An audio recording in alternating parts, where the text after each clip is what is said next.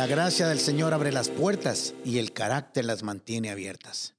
A nadie le gusta caerse, sobre todo si esto sucede en público, pero en especial si nos caemos en la escuela delante de todos los compañeros.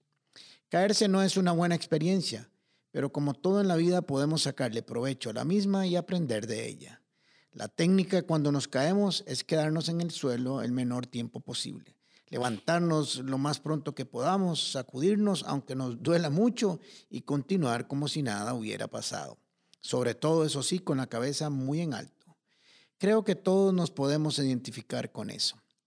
No me acuerdo bien la fecha, estábamos todavía en el antiguo auditorio y un domingo como muchos otros estaba enseñando en el servicio de las 10 y 30. En medio de la enseñanza me bajé de la plataforma para estar más cerca de la gente. Bien, ahí estoy en la parte más emocionante de la enseñanza, inspirado, moviéndome de un lado para otro. Estoy en un momento en que en mi enseñanza digo, el pecado nos hace caer, hago un movimiento rápido y me tropiezo con la alfombra que estaba un poco suelta. Y en eso me voy de frente hacia el suelo. Todavía lo recuerdo muy bien como en cámara lenta. Tenía el micrófono en la mano y como una reacción instintiva me doy vuelta en el aire, me pongo de medio lado para caer como un gimnasta o un ninja. En lo que toco el suelo giro, pego un brinco, quedo de pie sin poner las manos en el suelo y sigo enseñando como un gran héroe. Qué espectacular acrobacia. Una película japonesa se hubiera quedado atrás. Creo que tuve algo como Sansón, no con fuerza, pero sí con agilidad. Flora se acuerda de ese acontecimiento con mucha risa, por cierto.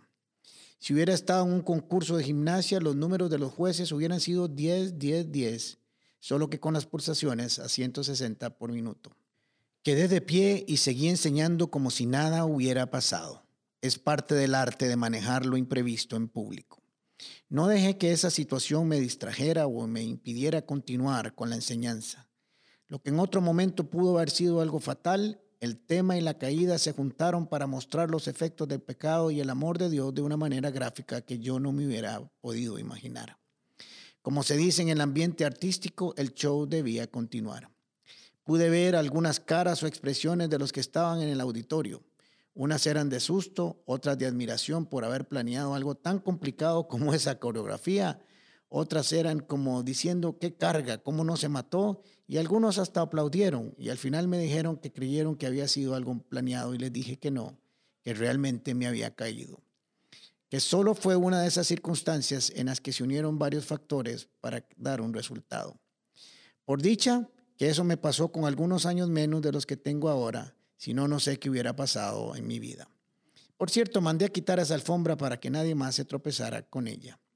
Pensando en este acontecimiento me puse a pensar que así sucede muchas veces en nuestra vida. Vamos caminando, viviendo nuestras vidas de la mejor manera posible, haciendo nuestro mejor esfuerzo y haciendo lo que más nos gusta, desarrollando aquello por lo que hemos trabajado y soñado siempre y por alguna razón nos enredamos, tropezamos y caímos. Eso podría ponernos a pensar que hasta aquí llegó todo, que no hay nada más por lo cual seguir adelante todo el mundo se ha dado cuenta de nuestra caída y nuestro fracaso y eso nos desanima. Pero eso no debe ser el fin de nuestro camino. Todo lo contrario. Las adversidades pueden ser nuestros mejores aliados cuando ponemos nuestra confianza y fortaleza en el Señor. Ese tropiezo podría ser el impulso que necesitamos para darnos cuenta de que vale la pena continuar que hay muchos testigos a los cuales les podemos dar testimonio que es posible levantarse rápidamente después de una caída y que con la ayuda de Dios lo podemos hacer. En la vida hay muchos obstáculos que saltar y sin duda es una lucha diaria, pero ese no es el problema. Es muy posible que tropecemos en nuestro caminar por este mundo y eso no lo podemos evitar. Entonces lo que necesitamos es aprender no a no caer, lo cual sería lo ideal y lo perfecto, sino a no quedarnos en el suelo, aprender a brincar, acomodarnos y pegar un salto lo más rápido y más alto posible para continuar adelante. El diseño de Dios para nuestras vidas no está fundado en la derrota, sino en que somos más que vencedores. El sufrimiento, aunque ciertamente doloroso, no puede destruir a quienes caminan de la mano del Señor.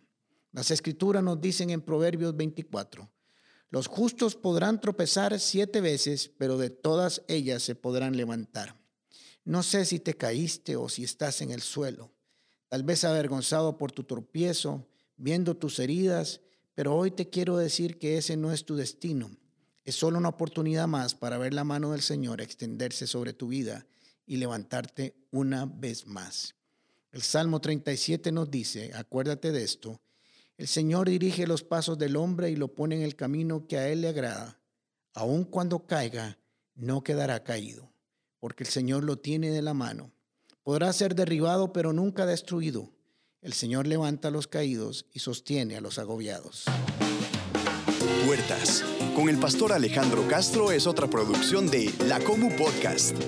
Música por Chisco Chávez y voz adicional de Jorge Vindas. Y si no lo has hecho todavía, suscríbete a Puertas el Podcast en Spotify o iTunes Podcast.